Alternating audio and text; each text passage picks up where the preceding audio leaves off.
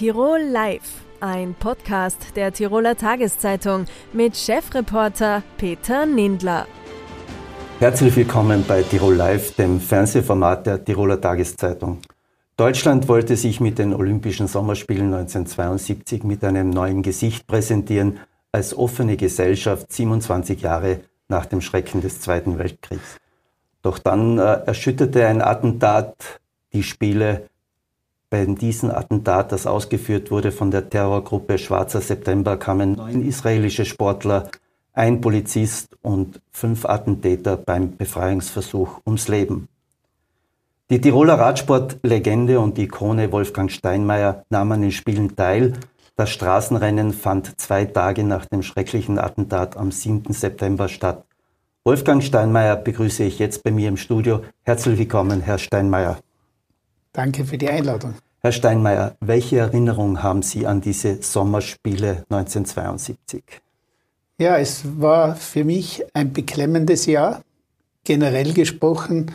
Und ich habe natürlich keine guten Erinnerungen, weil kurz vorher bei einem Spezialtraining ins Sellrheintal ein guter Freund von mir, ein Radkollege, tödlich verunglückt ist. Ich habe den versucht zu retten in der Mellach bei Hochwasser. Es ist mir nicht gelungen, habe mich dabei aber selber verletzt und musste in die Klinik und das alles dann vier Wochen vor der Olympiade. Und habe die Sinnfrage gestellt, so wie jeder normale Mensch, ob es noch sich lohnt, weiter Rad zu fahren. Es ist doch ein nicht ganz ungefährlicher Sport. Habe ich dann wieder aufgerafft, bin dann noch äh, irgendwelche Rennen gefahren, um mich doch besser vorzubereiten nach dieser Überredung meiner Kollegen. Bin dann noch einmal verunglückt mit einem Auto, hatte Abschürfungen und musste dann nach München, um Kilometer zu haben für dieses berühmte äh, olympische Rennen mit dem Rad anreisen. Bin mit dem Rad nach München.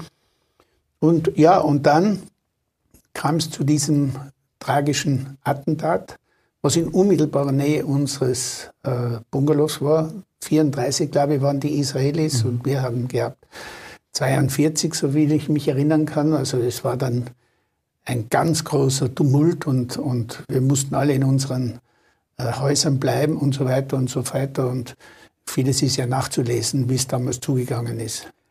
Wie hat man das miterlebt? Wie, wie war dieser Tag? Weil Sie haben im Vorgespräch gesagt, eigentlich war ja schon am nächsten Tag das Straßenrennen äh, terminisiert.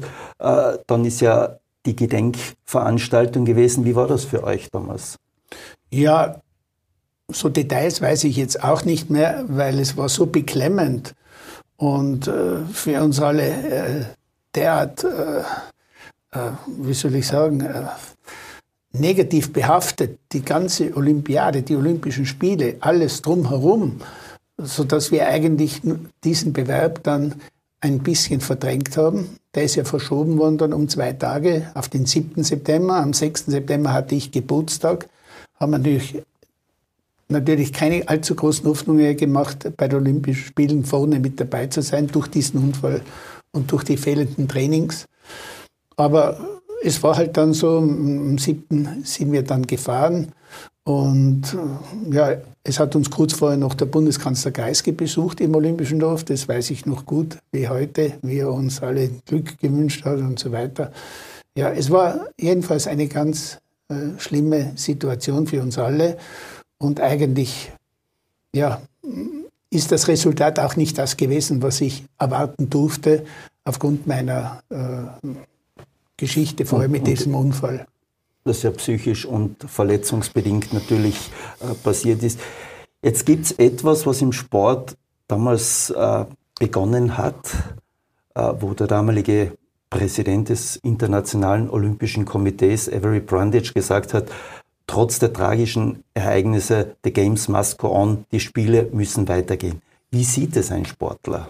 Na, wir haben das insofern positiv gesehen, dass nicht alles umsonst war, die Vorbereitungen und alles, was an einer Olympiade so dranhängt, äh, dass äh, wir natürlich mit, mit äh, einer gewissen Skepsis an den Start gegangen sind. Wie wird das Goal alles jetzt weitergehen und so weiter. Es war ja die Gedenkveranstaltung im Münchner Stadion.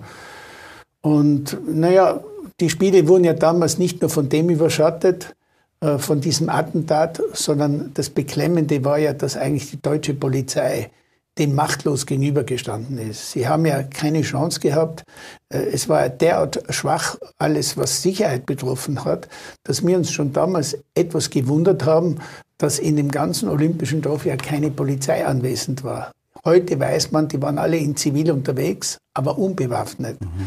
Also man hat dann noch den Glauben gehabt an das äh, friedliche Zusammenleben und Zusammensein, was ja dann eben ad absurdum geführt wurde. Da gibt es ja diese Bilder, wo man sieht, äh, die Einsatzkommandos in den Trainingsanzügen und mit den Helmen. Äh, ich glaube, das ist ja für heute überhaupt nicht mehr vorstellbar. Oder glauben Sie, dass es damals doch so war, dass sich Deutschland eben, wie ich eingangs gesagt habe, einfach als offen präsentieren wollte, als fröhliche Spiele, dass man das eigentlich alles ausgeblendet hat und dass es dann zu diesem Anschlag gekommen ist? Naja, man muss wissen, dass ja die Olympiade 1936 schon in Deutschland war. Und die war ja mit einem Makel behaftet, den jeder kennt. Und da wollten sich die Deutschen ganz besonders liberal präsentieren und offen und, und zukunftsweisend und friedlich und deswegen auch äh, diese unvorbereitete äh, Situation, wo die Attentäter eigentlich leichtes Spiel gehabt haben. Für uns war es ja insofern auch beklemmend, weil das Attentat ganz in unserer Nähe war. Und wie wir in der Früh dann aufgestanden sind und war schon die Polizei bei uns, wir dürfen nicht raus aus den Bungalows und, und, und, und. Wobei da war, hat sich das alles ja schon verlagert gehabt nach außen, in, nach Fürstenfeldbruck und so weiter. Jetzt als Sportler gibt es auch heute immer wieder diese Fragen, wie geht der Sport mit solchen Situationen um? Wir haben jetzt einen Krieg in der Ukraine, die ja. Sportler sind ausgeschlossen, äh, die, die russischen Sportler von Veranstaltungen. Wie ist das Verhältnis des, des Sports zur, wir sagen, zum, zum Leben um sich? Weil der Sport sagt immer, ich bin auf meine Leistung fokussiert. Wie, wie ist es Ihnen gegangen als Sportler? Naja, bei uns war ja das Ganze nicht so politisch zu betrachten wie die jetzige Situation mit Ukraine und Russland. Und damals war ja übrigens noch die Sowjetunion, also da waren ja, ja diese ganzen Teilstaaten integriert und so weiter. Ich kann mich aber gut erinnern, dass zu mir ukrainische Sportler gekommen sind, weil ich Wappen getauscht habe, so wie es sehr oft ist. Man, man tauscht die offiziellen Embleme aus, die man bekommt vom Olympischen Komitee, um sich den anderen anzudienen und auch vice versa was zu bekommen. Und die Ukrainer damals haben mir ein eine Anstecknadel gegeben. Da ist nicht drum gestanden CCCB, also, Russland, sondern das war Ukraine. Und es war in diesen Farben, wie sie auch jetzt präsentiert werden.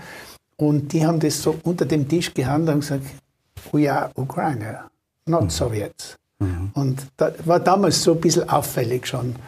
Und das Gleiche war dann auch in Montreal, wo ich wieder bei der Olympiade war. Da haben auch wieder die Ukraine eine Sonderrolle gespielt und wollten nicht integriert sein. Und ja, man hat eigentlich mit den Sportlern immer gut gekonnt, ob das die Kubaner waren oder die DDR waren oder die Sowjets, weil der Sportler selber ja nichts dafür kann.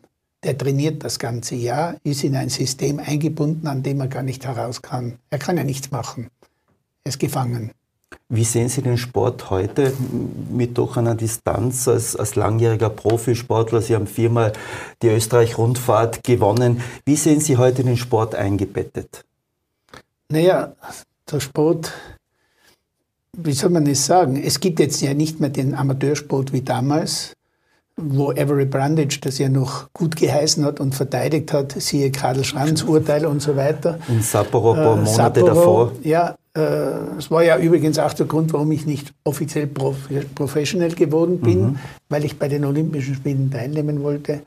Und heute ist es halt äh, so, halt steht natürlich der schlichte Mama und Geld im Vordergrund bei vielen Sportarten. Es gibt wenige Sportarten, die wirklich ums Überleben kämpfen, die nichts verdienen. Ich denke jetzt an solche Dinge wie Diskus, Kugelstoßen und so weiter. Hier wird ja nichts verdient. Und da ist der Sportler einfach eingebunden in seinen Verband. Der Verband wieder ist an internationale Verbände und die wieder ans Olympische Komitee. Also man kommt ja nicht aus. Wenn man den Sport liebt, dann muss man mit dem leben. Man kann nichts machen. Zum Abschluss, auch wenn es die Spiele 1972 überschattet waren von persönlichen Schicksalsschlägen, Verletzungen. Sie haben jemanden verloren. Dann die Geschichte in München. Kann man aber trotzdem sagen, Olympia ist das Größte für einen Sportler. Ja, natürlich. Es ist immer so gewesen. Das war äh, für jeden Sportler oder ist für jeden Sportler einfach das Nonplusultra, wobei ich nie eigentlich danach getrachtet habe, nur dabei zu sein. Was in München allerdings der Fall war, weil durch meine Verletzung wusste ich ganz genau, ich muss froh sein, wenn ich dieses Rennen einigermaßen gut beende. Aber Olympiade, Olympische Spiele, das sind alles tolle Sachen. Also die Olympischen Spiele eigentlich, nicht die Olympiade. Äh, die Olympiade ist Zwischenraum, der, Zeitraum, der Zeitraum dazwischen. Man weiß, aber man verwechselt das sehr oft, auch ich beim alltäglichen Aber Reden. Sie sind sehr genau, das, das muss ja, man sagen. Ja, ja, das muss man Straßenhand halten. Aber das ist natürlich was, man wird ja sehr oft gefragt, warst du auch bei den Olympischen Spielen? Ja, natürlich, man, man, war dabei. Wobei meine Besonderheit wirklich war, dass ich von Innsbruck aus mit dem Rad nach München bin, habe ihn rausgeschickt mit dem Auto und mit meinem Gepäck, weil ich dringend Kilometer gebraucht habe, damit ich bei der Olympiade einigermaßen rösieren kann. Herr Steinmeier, vielen Dank für das Gespräch. Danke für die Einladung noch einmal. Dankeschön. Am 31. August vor 25 Jahren starb Lady Diana bei einem Autounfall in Paris. Was ist geblieben von Lady Diana? Ist ihr Mythos größer geworden? Viele sagen ja. Morgen sendet der ORF ein Universum Spezial, die letzte Nacht von Diana. Lisbeth Bischoff, Adelsexpertin in ORF, hat es bearbeitet. Sie ist uns jetzt zugeschaltet. Herzlich willkommen, Frau Bischoff. Ja, einen schönen guten Tag. Frau Bischof, damals auf einen Sonntag vor 25 Jahren, wo waren Sie da, wie Sie die Nachricht erfahren haben, dass Lady Diana in den Morgenstunden, glaube ich, es waren 4.35 Uhr, ist das bekannt gegeben worden. Wo waren Sie damals und was hat das bei Ihnen ausgelöst? Also ich kann mich noch sehr gut an diesen 31. August 1997 erinnern. Es kam zuerst die Meldung, dass Diana einen Autounfall in Paris hatte. Und nachdem ich äh, ja sehr interessiert bin natürlich an diesen Ereignissen, bin ich wach geblieben, um die weitere Entwicklung mitzuverfolgen und habe dann eben um 4.35 Uhr erfahren, dass Diana um 4.05 Uhr gestorben ist. Sie konnte also nicht mehr gerettet werden. An diesem Tag, äh, viele sagen, äh, stand die Welt unter Schock. Die Bilder liefen den ganzen Tag am Abend, wo dann der Leichnam nach äh, Großbritannien überliefert wurden. Es gab die ersten Bekundungen Trauer, Schock. Wie kann man sich das heute verstehen? War das nur, sie war ja damals schon geschieden vom Prinz Charles. Wie kann man das verstehen? Was war sie für eine Persönlichkeit? Also ich glaube, dass man zuerst sagen muss, dass diese Massentrauer hier ihre Premiere erlebt hat. Das haben wir noch nie in unserer Generation erlebt, dass so viele Menschen weltweit um eine Person, um einen Menschen trauern. Ich glaube, äh, Diana hat darum so viel Begeisterung auch ausgelöst, weil sie hat den wie soll ich sagen, den reichsten Junggesellen, den begehrtesten Junggesellen damals, Prinz Charles, der royalen Szene, Prinz Charles geheiratet, hat zwei gesunde Kinder bekommen. Sie wohnte im Schloss, sie hatte alles, sie hatte Reichtum, Reisen, alles. Und dennoch wurde sie betrogen und sie war unglücklich. Und da sind sehr viele, glaube ich, vor dem Fernseher gesessen, haben gesagt, schau, die hat alles und dennoch ist sie todunglücklich. Und das hat verbunden. Aber dass jetzt eine Prinzessin todunglücklich ist, das hat die Scheidung gegeben. Äh, zum Schluss war sie ja mehr oder weniger auch im Jet-Set zu Hause. Äh, sie galt als Stilikone. Reicht das aus, allein zu sagen, ich war unglücklich? Ja, also ich glaube, Diana ist was klar. Sie ist ins Königshaus geholt worden. Sie wurde auserwählt von Queen Mom äh, um den Thronfolger Charles zu heiraten, weil es musste unbedingt eine Jungfrau sein, die äh, den zukünftigen Thronfolger zur Welt bringt. Also man wollte ausschließen, dass da eventuell ein anderer Mann im Spiel war, der dann später auf Englands Thron sitzt. Das heißt, äh, Charles war ja schon immer in Camilla verliebt, aber die kam nicht in Frage als Frau, weil sie eben schon mehrere Männer vor Charles hatte. Das war unmöglich. Also wurde die 19-jährige Diana da auserkoren. Und äh, heute wissen wir, sie wurde auserkoren, schlicht und einfach, um einen Thronfolger zu gebären. Das ist es. Jetzt haben Sie das Wort schlicht und einfach erwähnt, wenn man die ersten Bilder sieht, wie Diana damals, als ich glaube, sie war eine Kindergartenpädagogin, in ihr Auto steigt, schüchtern, äh, ein schüchternes Mädchen und dann hat sie aber eine Entwicklung gemacht. Äh, zum Schluss sagt man, sie ist eine selbstbewusste Frau. Könnte man das auch so nennen, dass sie diese Entwicklung zum Schluss zu einer selbstbewussten Frau? Also die äh, Designerin des Hochzeitskleides, Elisabeth Emanuel, hat mir erzählt, als sie Diana zum ersten Mal getroffen hat, hat sie eine ganz schlichte Bluse und einen schlichten Rock an. Sie war eher unbescheiden.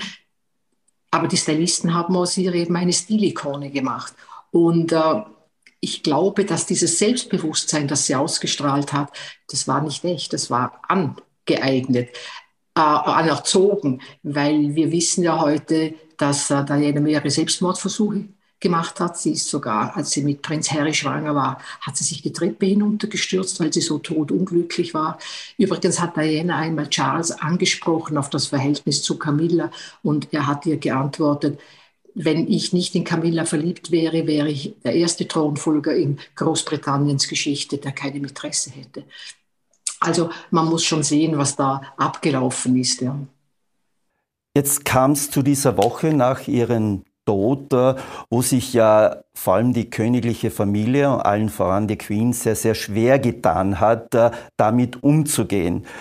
Glauben Sie auch, auch wenn es danach diese berühmte Verbeugung gegeben hat, der Queen, wie der Sarg von Diana vorbeigeführt wurde, hat das damals schon die Monarchie verändert?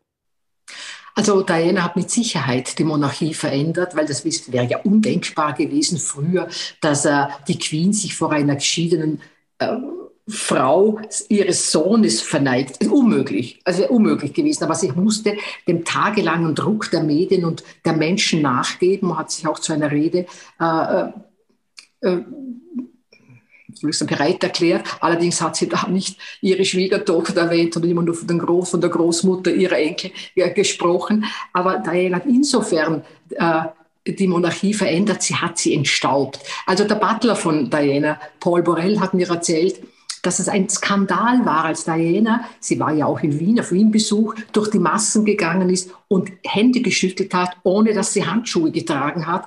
Da haben die Hofschranzen gesagt, oh Gott, sie wird sich mit Bazillen anstecken, sie wird uns alle anstecken. Das war auch unmöglich. Die Queen geht ja bis heute nicht auf Menschen zu ohne einen Handschuh. Also sie hat zum Beispiel auch verlangt, dass sie ihre beiden Söhne William und Harry miterzieht, dass sie sie mit auf Reisen nimmt. Nicht so, wie es üblich war, wenn wir von der Queen sprechen, als sie kurz äh, verheiratet war und ihre ersten zwei Kinder hatte, hat sie die im Palast, ja, in, im Buckingham Palast in London zurückgelassen ist, zu ihrem Mann, Prinz Philipp, nach Malta äh, gereist, aber nämlich monatelang, nicht nur zwei, drei Tage.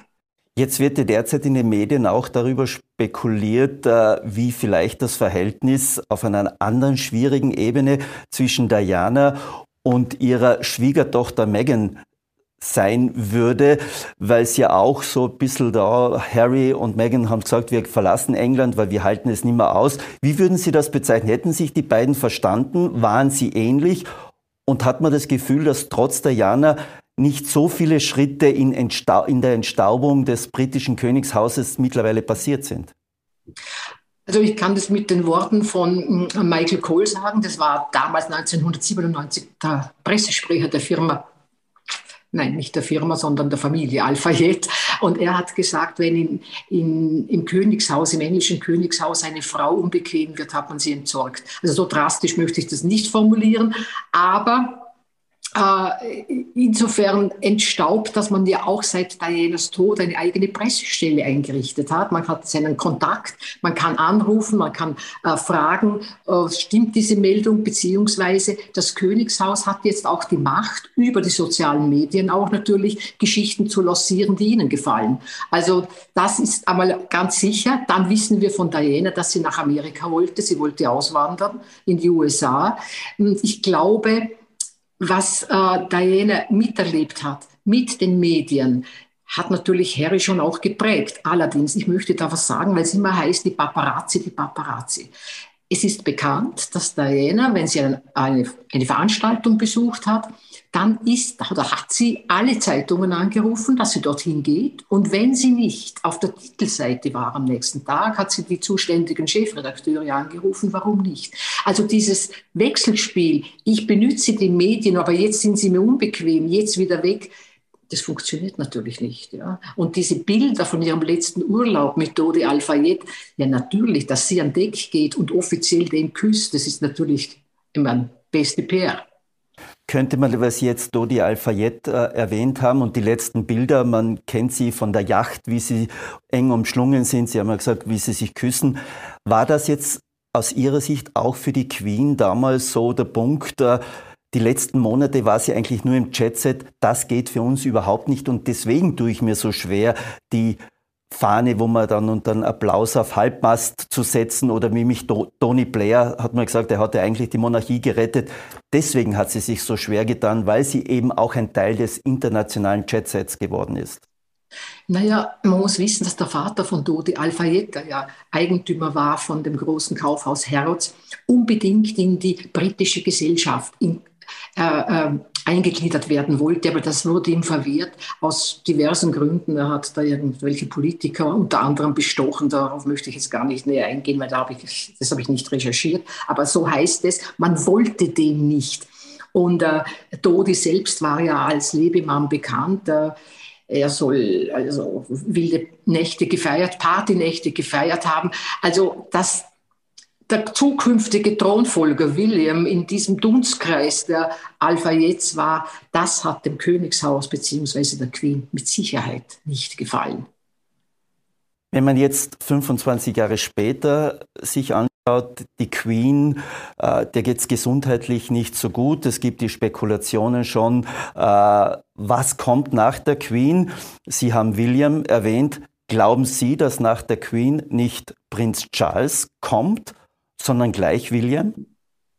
Das können Sie doch Prinz Charles nicht antun. Nein, es wäre gar nicht möglich. Aus gesetzlichen Gründen nicht möglich. Man müsste das Gesetz ändern. Und man müsste natürlich nicht nur das Gesetz in Großbritannien ändern, sondern in allen Commonwealth-Staaten. Und das könnte ja Jahre dauern. Und immerhin, äh, Prinz Charles wird heuer 74 Jahre alt. Also so viel Zeit wird er nicht mehr haben zum Regieren. Aber ich glaube, der ist ja, seit er auf der Welt ist, wird er getrimmt zu, als zukünftiger König einmal zu agieren, der wird es sicher nicht so einfach hergeben. Aber was natürlich sein könnte, wie man, man weiß ja auch nie, wie Charles gesundheitlich sein wird, wenn er äh, den, den Thron erklimmt. Was sein kann, ist, dass er annimmt und dann natürlich zurücktritt.